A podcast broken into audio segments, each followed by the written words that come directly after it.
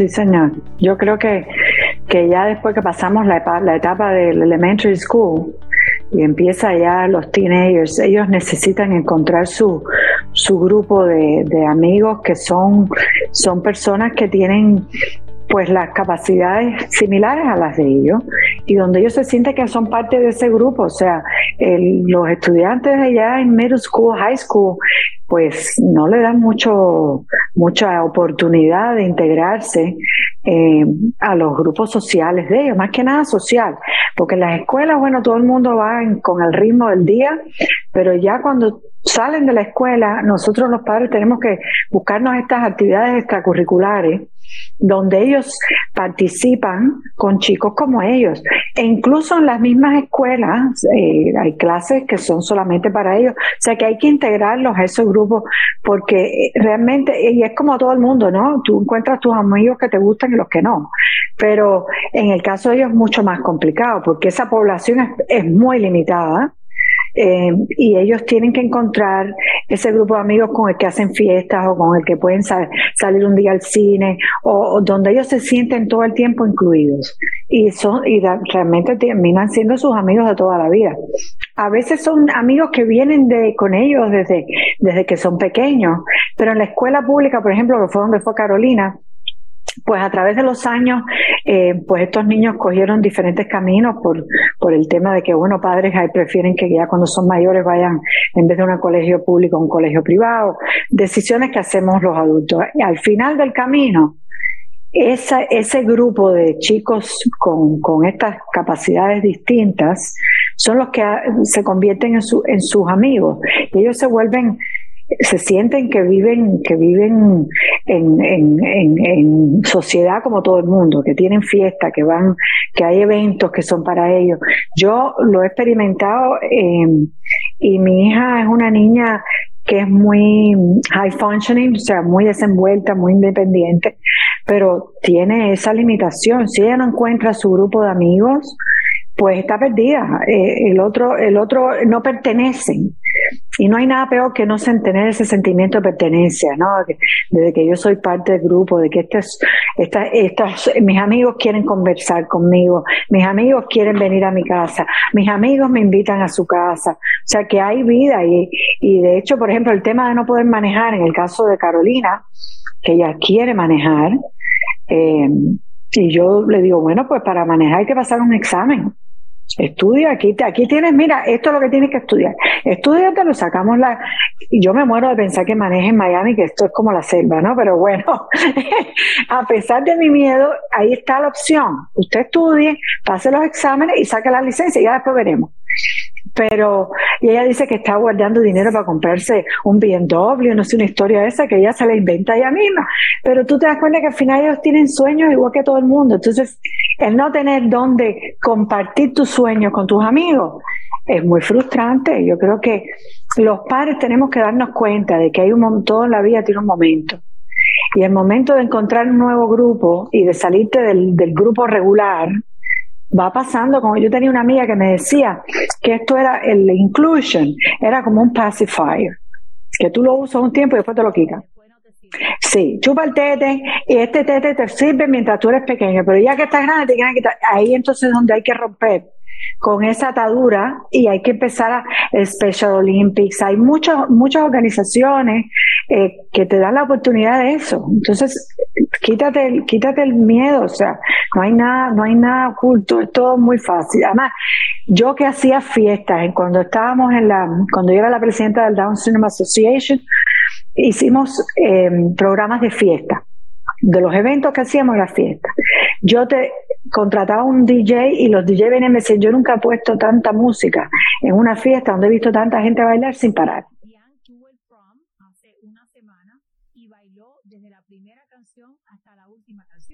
hasta la última exactamente.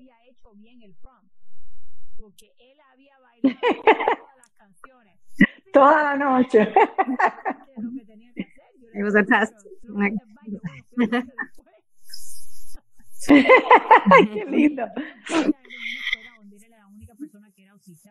y él se me deprimió. Y es un niño que nunca ha tenido ese tipo de problemas, un niño súper social, no quería ir a la escuela, dejó de comer, bajó de peso, ¿no? Lo cambié de escuela, lo puse en inglés y fue feliz. Eh, vino la primera semana y me dijo, mamá, hay 14 otros niños como yo, ¿no? Y nosotros eh, juntos y nos sentamos juntos, ¿no? Eh, y para él fue tan importante encontrar a esos niños. Y eso no quiere decir que no jugó en otras cosas, que no hizo otras cosas, pero eh, si quería estar con ellos, podía estar con ellos. También hicimos Friendship Circle, ¿no? Eh, hicimos un grupo que salimos a bowling, ¿no? Iban a parque, iban a esto, iban sí, a señor. otro y como tú mencionaste, algunas veces eh, se, se y algunas veces no, algunas veces se llama, algunas veces no. Sí, es como todo, porque no todo el mundo tiene que ser tu amigo, ¿no? Tú, tú encuentras en tu grupo quien te. Mira, hay mucho, hay muchas hay, un, hay una organización que Carolina pertenece también, que se llama, creo que es Center for Independent Living o algo así. Ellos hacen mucho evento eh, social con, con adultos. Eh, y ahí tienen de todas las edades y se van a comer en un restaurante. Entonces, en ese grupo, yo, Carolina, sí tienes que ir, tienes que ir porque tienes que ir. Tienes que ir y de pronto ahí encuentras una amiga nueva, una amiga nueva y, y uno los empuja porque a veces es la pura vagancia que hace en la casa mirando el teléfono o haciendo o hablando por teléfono con la, su mejor amiguita. Hay que conocer otra gente, tienes la oportunidad, vaya y participe. Y así lo hace. Exacto.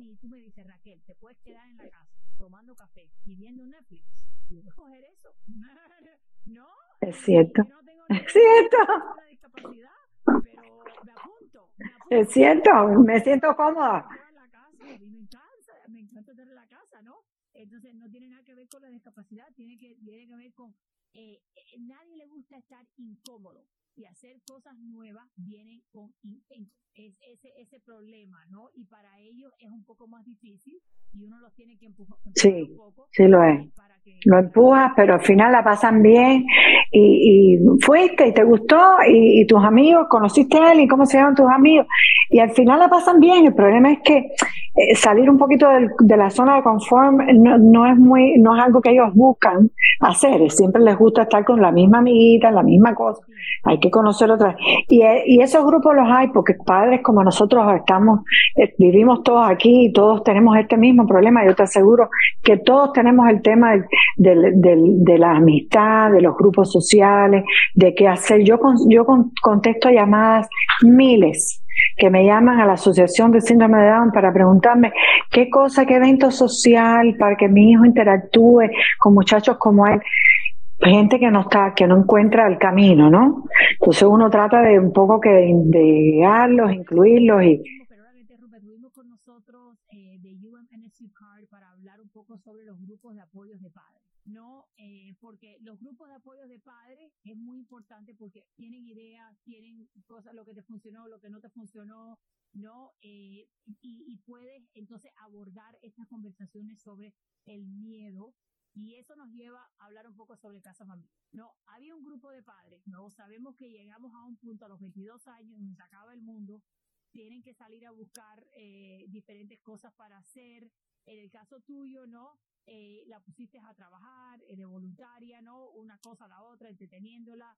Eh, pero había esta necesidad. ¿Cómo ustedes crean ese grupo de padres que empieza a hablar sobre casa familia? Me preguntas a mí. Así que Anay. Si que puedo empezar. Primero, uh, gracias por toda la sinceridad del programa. Uh, creo que viene muy bien uh, siendo sincero y tener todas estas conversaciones que de veras que están tocando en los puntos que todo el mundo está hablando en nuestra comunidad, ¿no?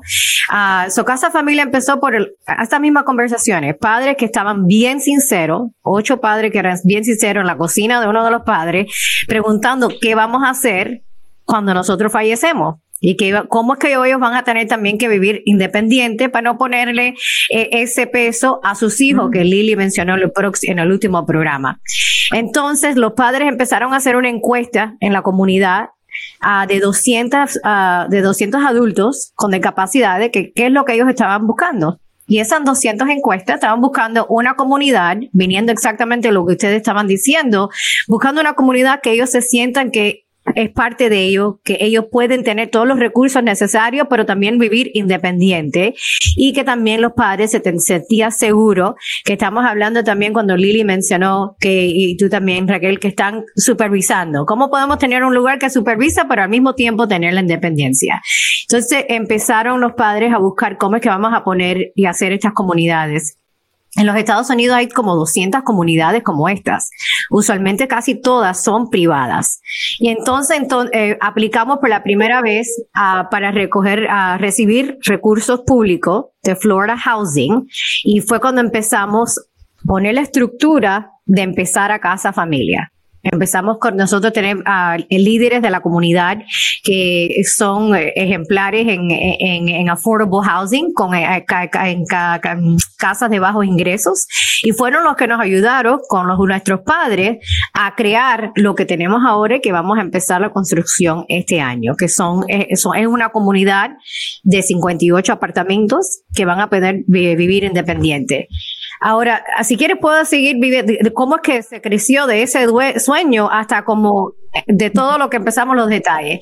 Cuando estábamos haciendo la, la, encuesta uh, y, y, toda la, y todos los recursos nacionales que hay de las mejores propiedades, una de las, de las cosas que están, necesitan son los servicios que están en estas comunidades. Nosotros vamos a tener una organización que se llama United Community Option, que va a ser el servicio que va a estar en la casa, como un concierge service, el que lo quiera tener, lo puede tener, si quiere venir con su propio coordinador, también puede traerlo, pero siempre vamos a tener algo en casa que ellos están ocupados de las actividades que vamos a tener, eh, si necesitan algún uh, recurso o a cómo tener algún recurso independientemente, ellos van a estar ahí. Um, so eso es algo diferente que no se encuentra en otra comunidad, pero es necesario, como ustedes están diciendo, que le dicen, le enseñan, pero también necesitan como los, los, los, los guardrails, como se dice cuando uno va a bolear. Sí. Um, como la, la, la, las, lo, lo, el apoyo es necesario para que estén independientes. Eso, ellos van a hacer, estamos hablando, se va a construir un edificio que tiene apartamentos, ¿no? Eh, una de las cosas muy interesantes sí. de dónde está este edificio, que es un, una propiedad del condado, donde pueden ir caminando sí. a diferentes lugares, que fue muy importante. Muy importante. Muy Súper importante. Es algo serio y, y, te voy a decir, Lili, yo estoy, mi hijo, yo le dije, serio. dice el libro, toma el examen, que no le interesa. sí, igual que yo, madre mía. Pero eso de manejar. En eso, sí, sí. Entonces, van a estar en un Complicado. donde van a poder caminar al Publix, ¿no? Ir a diferentes lugares, van a montar sus bicicletas, ¿no? Si quieren hacer eso, pero van a tener una organización que va a hacer la programación y que los pueda ayudar a ellos con los problemas que tengan, porque muchos de ellos tienen Medicaid waiver, reciben beneficios, tienen medicaciones, ¿no? Tienen que tomar su medicina, tienen todas estas diferentes cosas, ¿no? eh, que le, hace falta alguna asistencia para navegarlo, ¿no? Eh, entonces, más allá de esa organización, esto fue diseñado para personas con discapacidades intelectuales, ¿no? Eh, no es un edificio que está hecho para personas con discapacidades físicas, porque cuando hablamos de discapacidades y viviendas, pensamos de los baños más grandes, las puertas más grandes para que entren, ¿no? las sillas de rueda, eh, pero ustedes diseñaron algo específicamente, ¿no? Para ellos, para que puedan ser lo más independientes posible dentro de su capacidad personal, porque las diferentes unidades son para diferentes capacidades. Correcto. física también lo hicimos, que obviamente son más grandes los apartamentos, tienen más espacio, pueden ver dos personas con, con silla de ruedas, pero la parte intelectual también nosotros tenemos uh, eh, atenuación en todas las paredes para, para que los ruidos no sean muy altos tampoco, no, eso, eso no lo, no encontramos en otros apartamentos. Tenemos una, una compañía que tenemos que se llama Smart Technology, tecnología inteligente, así la vamos a traducir, que te, va a estar completamente el apartamento 的。Con los beneficios y los recursos, por ejemplo, si dejan el, si dejan la estufa puesta o dejan el horno puesto, automática, automáticamente le manda una alarma. Eh, si dejan el baño, el agua corriendo, automáticamente la apaga. Eh, van a estar todos los, eh, todos los apartamentos con la tecnología necesaria si los, si la familia o el adulto quiere poner una cámara de Amazon o una cámara que ellos también tienen y, y los padres quieren venir a visitar virtualmente para ver cómo, cómo están, pueden tener esa, esa capacidad. También tienen un programa en la tecnología em, inteligente que en la cama enseguida que pone los pies en el piso, en el mat, le empieza a decir, ahora vete a cepillarte los dientes, después vete a hacer la próxima cosa. Es como lo mismo que ustedes están diciendo. Es como una mamá virtual. Una mamá virtual. Una mamá virtual inteligente todo el mundo necesita ahora. eso se llama Smart Technology. Nosotros lo vamos a tener en todos nuestros apartamentos y vamos a tener la capacidad de seguir creciendo con la tecnología que avance cada día.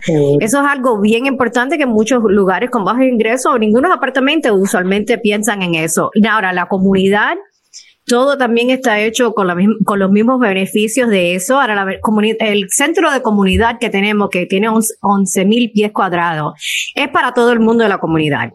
Nosotros queremos que si va a haber clase de cocinar y ellos quieren invitar a la familia, a su amigo, su prima, su tío, quien sea, que ellos pueden también traer su familia para tener esas clases. Clases de ejercicio, o clases de, de, ah, de arte. Queremos una ingresión, uh, como la integración de la comunidad y con nuestros adultos. Ahora, hay muchos adultos en la encuesta que manejan solo hay muchos, va a haber parqueo también para que ellos, puedan entrar. Todos tenemos, todo está con un key fab, que ah, no sé cómo traducir eso en español, pero una llave que ellos pueden entrar y salir con, con, con, la libertad que ellos quieren, pero va a haber seguridad para eso. Todos en sus apartamentos van a tener también un ring para si quieren ver. Ahora eso también fue idea de los padres también, porque ellos también quieren tener acceso a muchos de los padres, o muchos no quieren, pero van a tener la capacidad de tener acceso a quién está visitando, quién no está visitando, pero porque en el último programa ustedes hablaron que va a haber un momento de que los padres también tienen que dejar que, los hijos eh, viven independientes porque ellos tienen veintipico años, 30, 40 años. So, hemos mirado todas las prácticas, las mejores prácticas nacionalmente y de verdad las hemos puesto en esta comunidad comunidad. Ah, y tenemos un apoyo del, del, condado, del estado también, que nos ha ayudado con los recursos de poder poner estos a niveles, de, de todos estos niveles tan importantes que necesitan para que vivan independientes. Yo compré una casa y la diseñé para mis hijos, no para mí, para mis hijos, ¿no? Compré una casa que fue construida en los años 50, las paredes son así, ¿no? Que hay muy poco ruido, ¿no? Cuando cierran la puerta es una tumba. Eh, porque le gusta la oscuridad, no quieren escucharse unos a los otros, ¿no? Eh, tenemos eh, tecnología en la puerta, se abre con un código, se prenden las cámaras, ¿no? las cosas se apagan, si le enciende se apaga, ¿no? Todos son cosas que existen y uno lo puede usar para ir entrenándolos, ¿no? Para que ellos sepan y no, y no se le pierden las cosas, porque si le pierde la llave, si no puede entrar, ¿no? Que tengan otra oportunidad de cómo, cómo entrar. Y eso de las cámaras, eh, en el teléfono puedes ver quién entró, cuándo entraron, ¿no? Eh, con quién están, eh, y así ellos saben que tú lo estás, también tú estás ahí. Si te pueden preguntar algo, Sebastián me pregunta mil cosas por las cámaras y yo le respondo. Él está completamente acostumbrado a que yo sea la voz de la casa. La mamá, virtual, la mamá virtual. se acostumbra bastante. Y una cosa también que buscamos en la encuesta es que todo el mundo quiere pertenecer a una comunidad. Y esa es nuestra meta al final del día. Uh, una, eh, muchos de los adultos que quieren eh, vivir aquí y que, y que llaman, llaman todos los días preguntando es, eh, durante COVID no tenían los recursos para poder fácilmente a, juntarse con sus amistades, pero tomar un café o lo que sea por transportación. Y esta comunidad va a poder darle ese beneficio. que si quieren a, caminar, a ir a tomar un Starbucks o donde sea, a comer, a cenar, ir al cine, todos estos recursos van a estar en mismito. Muy cerca, caminar, todo muy cerca, claro. Súper cerca. Sí. Y, y Son fuentes de trabajo también. Ajá. Y, y, un lugar de verdad que, que, se siente que están viviendo en su casa y que, y que también los sueños que ellos tienen. No, y, la, comunidad eh, no solamente es esa comunidad, tú eres parte de una comunidad más grande. Entonces tú sales y tienes, eh, eh, o sea, no es que no, no estamos hablando de Homestead allá al final, donde nada Esto es en el centro de Kendall, donde ellos tienen todas las oportunidades de acercarse a, a, a, a tomar un café o a salir al cine o ir a comer, a hacer sus compras o tener un trabajo, hay un pobre cerca, o sea, son todo una, una cantidad de recursos alrededor que permiten que ellos sean parte de una comunidad como la que somos todos. Sí, y como, y como uh, Lili, que ustedes dijeron que cuando ya ustedes le pusieron esos recursos y le enseñaron a sus hijos cómo hacer lo que ellos le hicieron independientemente. Entonces yo creo que también una de las cosas que estamos hablando con United Community Options desde el principio es tener una orientación más para los padres, como cómo dejar que los niños sean Bueno, yo sí, de hecho, esa es de las cosas que más me preocupan desde mi punto personal y, y por las experiencias que he vivido toda mi vida, de que los padres somos a veces el mayor, a veces somos la, la, el mayor obstáculo para esto, porque tenemos tantos temores que son normales, nosotros protegemos, protegemos a nuestros hijos, a todos por igual, eh, pero uno con el tiempo, los niños más regulares, pues tú te das cuenta que ellos son capaces de lidiar con las cosas que la vida te va poniendo y te van creciendo.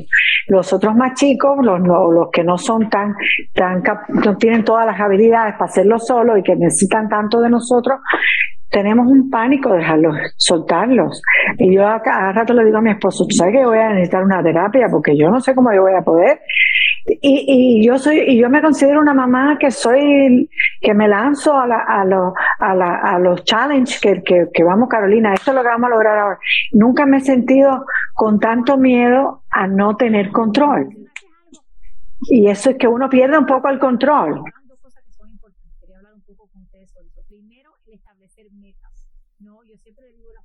Que yo soy una persona que nada más que funciono con metas y yo creo que parte de la razón que mis hijos han tenido éxito es porque yo siempre lo estoy retando, ¿no? Siempre le doy una meta y vamos hacia esa meta, entonces seguimos a la otra. Y esto de vivir independiente, ¿no?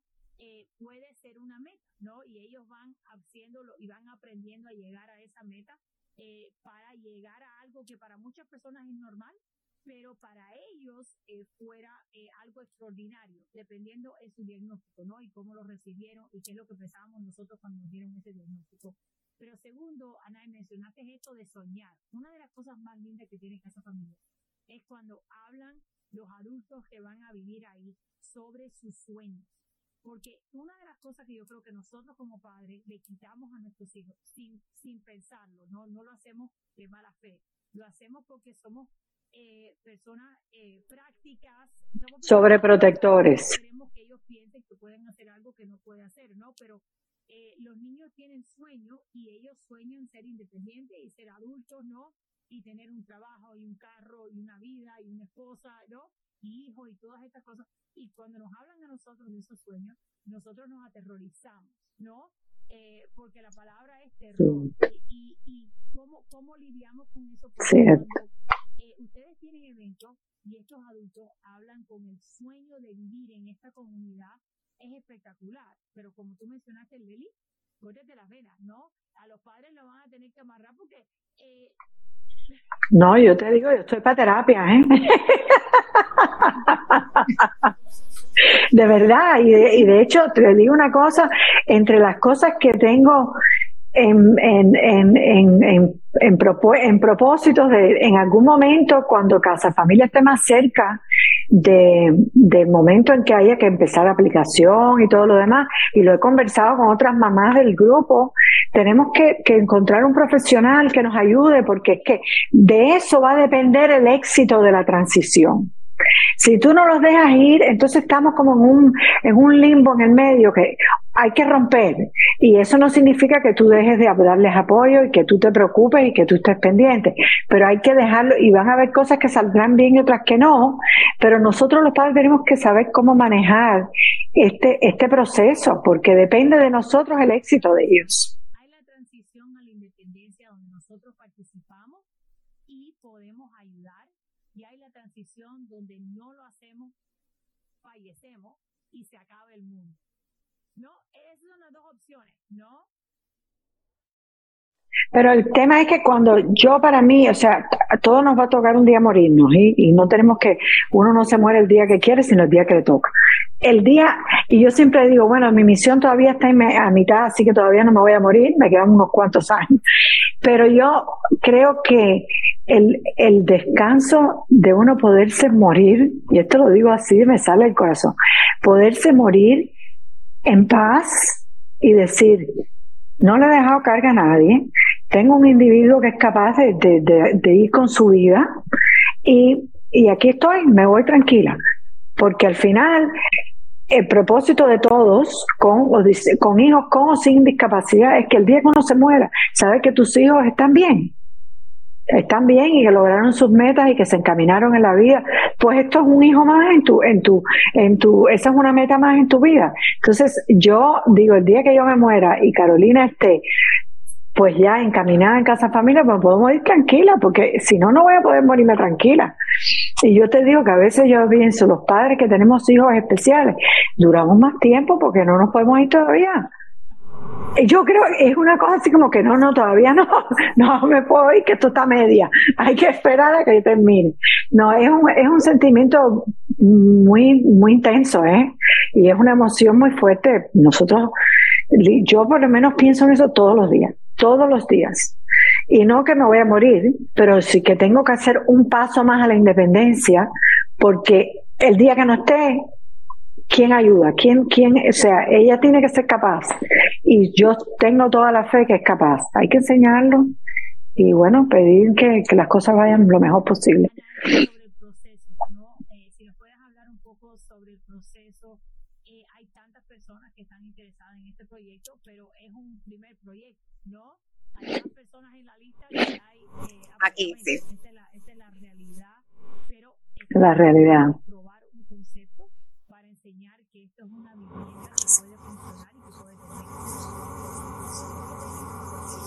Sí, todavía no tenemos lista de espera. No vamos a tener lista de espera hasta 120 días de abril porque es un, un, lugar de bajo ingreso, una comunidad de bajo ingreso y así es como trabaja la, las aplicaciones.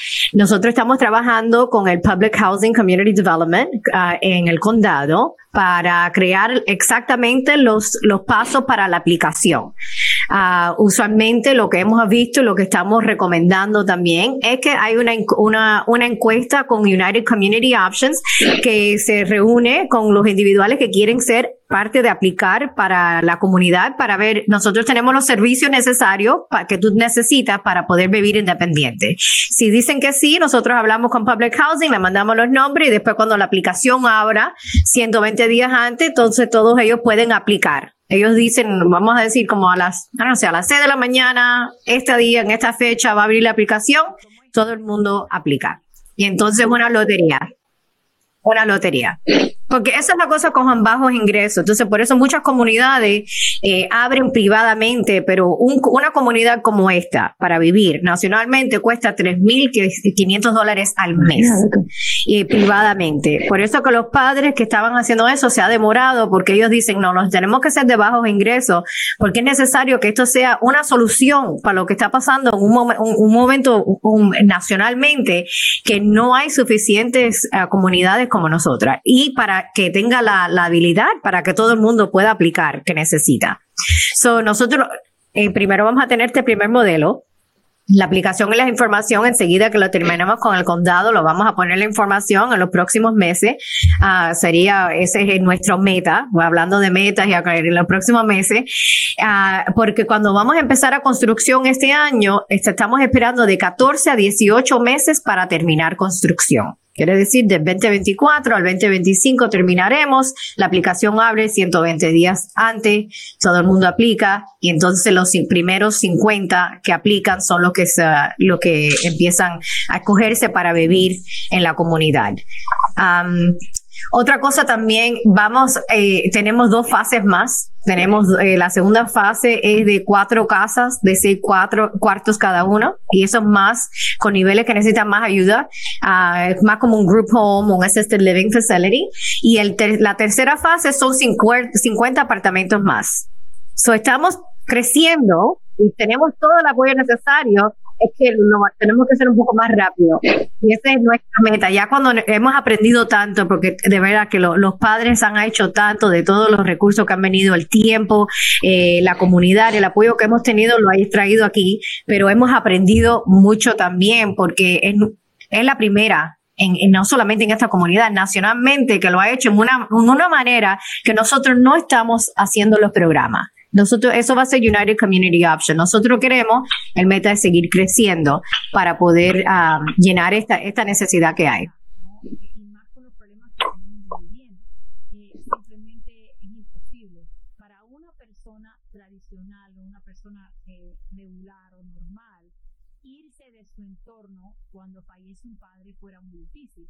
Pero imagínate para una persona que tenga una discapacidad intelectual no que de buenas a primeras le cambies, no, absolutamente todo, porque no hay manera que se queden ahí y tengo tantos casos así, aunque, aunque los padres sí. ¿no? Y le dejaron una casa o le dejaron algo, la realidad es que no pueden vivir, ¿no? Solos, no pueden, no lo pueden. Solos. Terminan buscándose una pila de problemas, ¿no? Y entonces tenemos los problemas con los guardianes, ¿no? y todo eso que se va complicando eh, y los familiares, algunos tienen familiares que pueden, algunos no tienen familiares que no pueden, no, es algo muy complejo, no es un, sistema porque hasta las personas que tienen alguien que puede, uno no puede garantizar que esa persona va a vivir, ¿no? Más que el padre o que esa persona no, no va a fallecer, sí. ¿no? Y que... No, y las estadísticas dicen eso. Nosotros lo tenemos en la página de Red, todas las estadísticas de las personas que tienen 65 años viviendo con su, con su familiar, que no van a poder, uh, you know, que quedarse viviendo ahí. Eso fue una de, las de las impresiones que me dio a mí cuando yo estaba eh, trabajando en el, el, entrenamiento en el centro de adultos con discapacidades, que uno de los individuales, la, la familia no dejó un guardian que estuviera con ellos y automáticamente le perteneció al Estado. Y el Estado escogió cualquier group home, cualquier cosa, son, son dos, dos pérdidas en su vida, la familia y el su hogar. So, si ahora los padres, como las conversaciones que estás teniendo aquí, son sinceras y pueden uh, ser, uh, prevenir eso y pueden escoger dónde su hijo o hija puede vivir. Es una, es, una cosa uh, bien bonita que puede, tú sabes, que pueden escoger y no tener que preocuparse tanto por eso. Exacto, sí.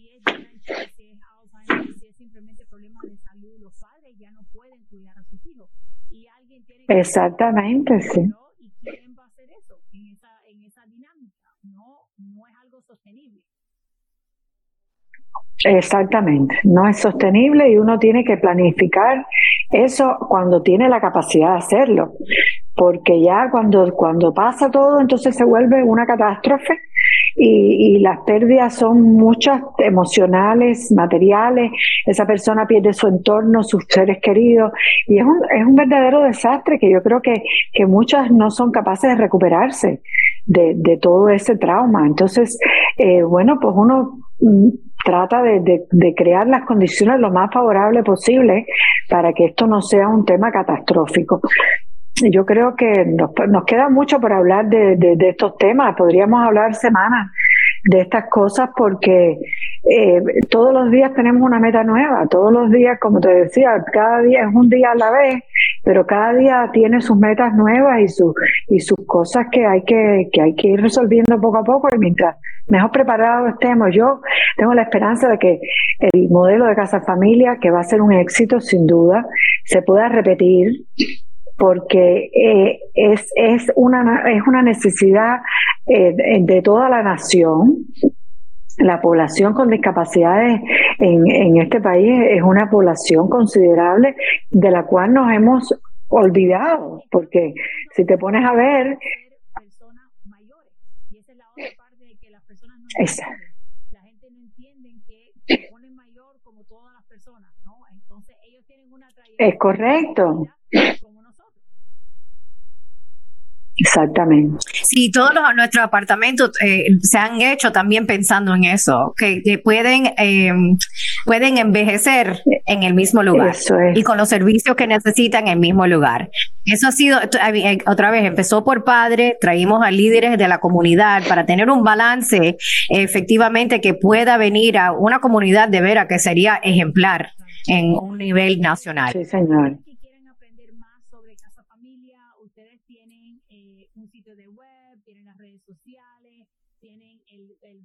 tienen un grupo de apoyo de personas más jóvenes eh, y pueden escuchar directamente, ¿no?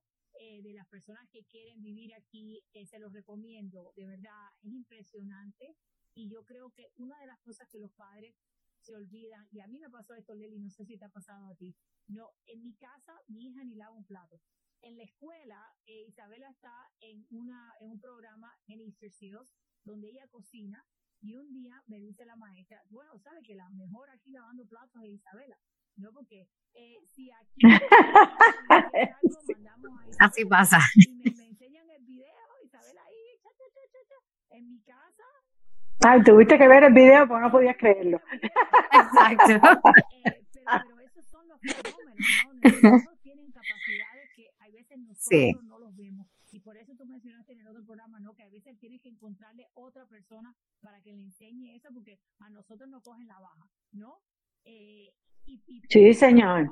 Que estén con diferentes personas y que se vayan acostumbrando a que ellos pueden eh, funcionar y pedirle asistencia a otras personas que no somos nosotros, que nosotros no somos los únicos, ¿no? Que nos podemos ayudar.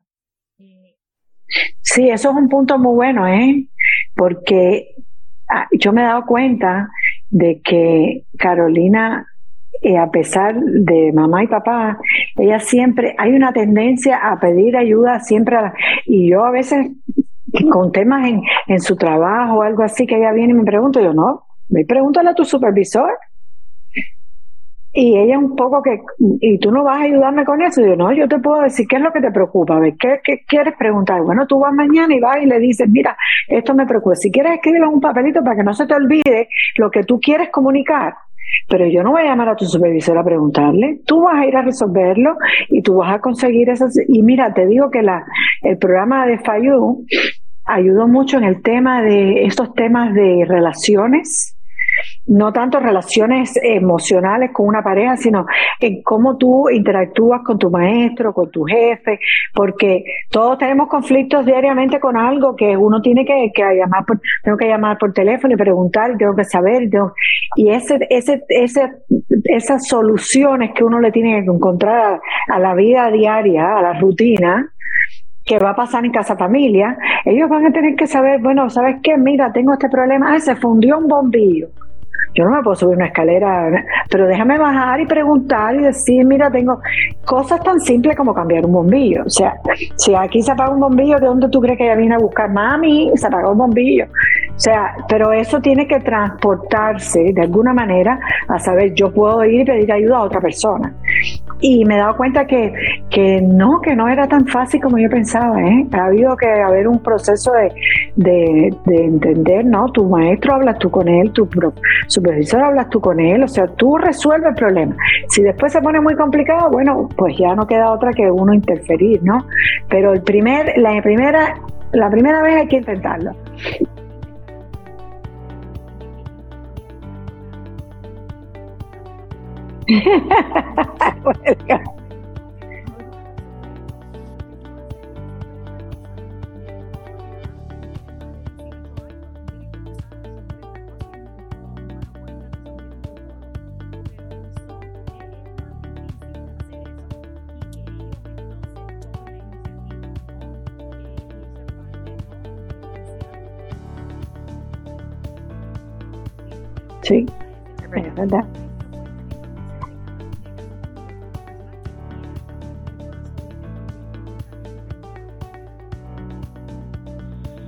Sí, www.casafamiliainc.org. También estamos en, la, en social media, en las, en las redes sociales, también en Casa Familia Inc.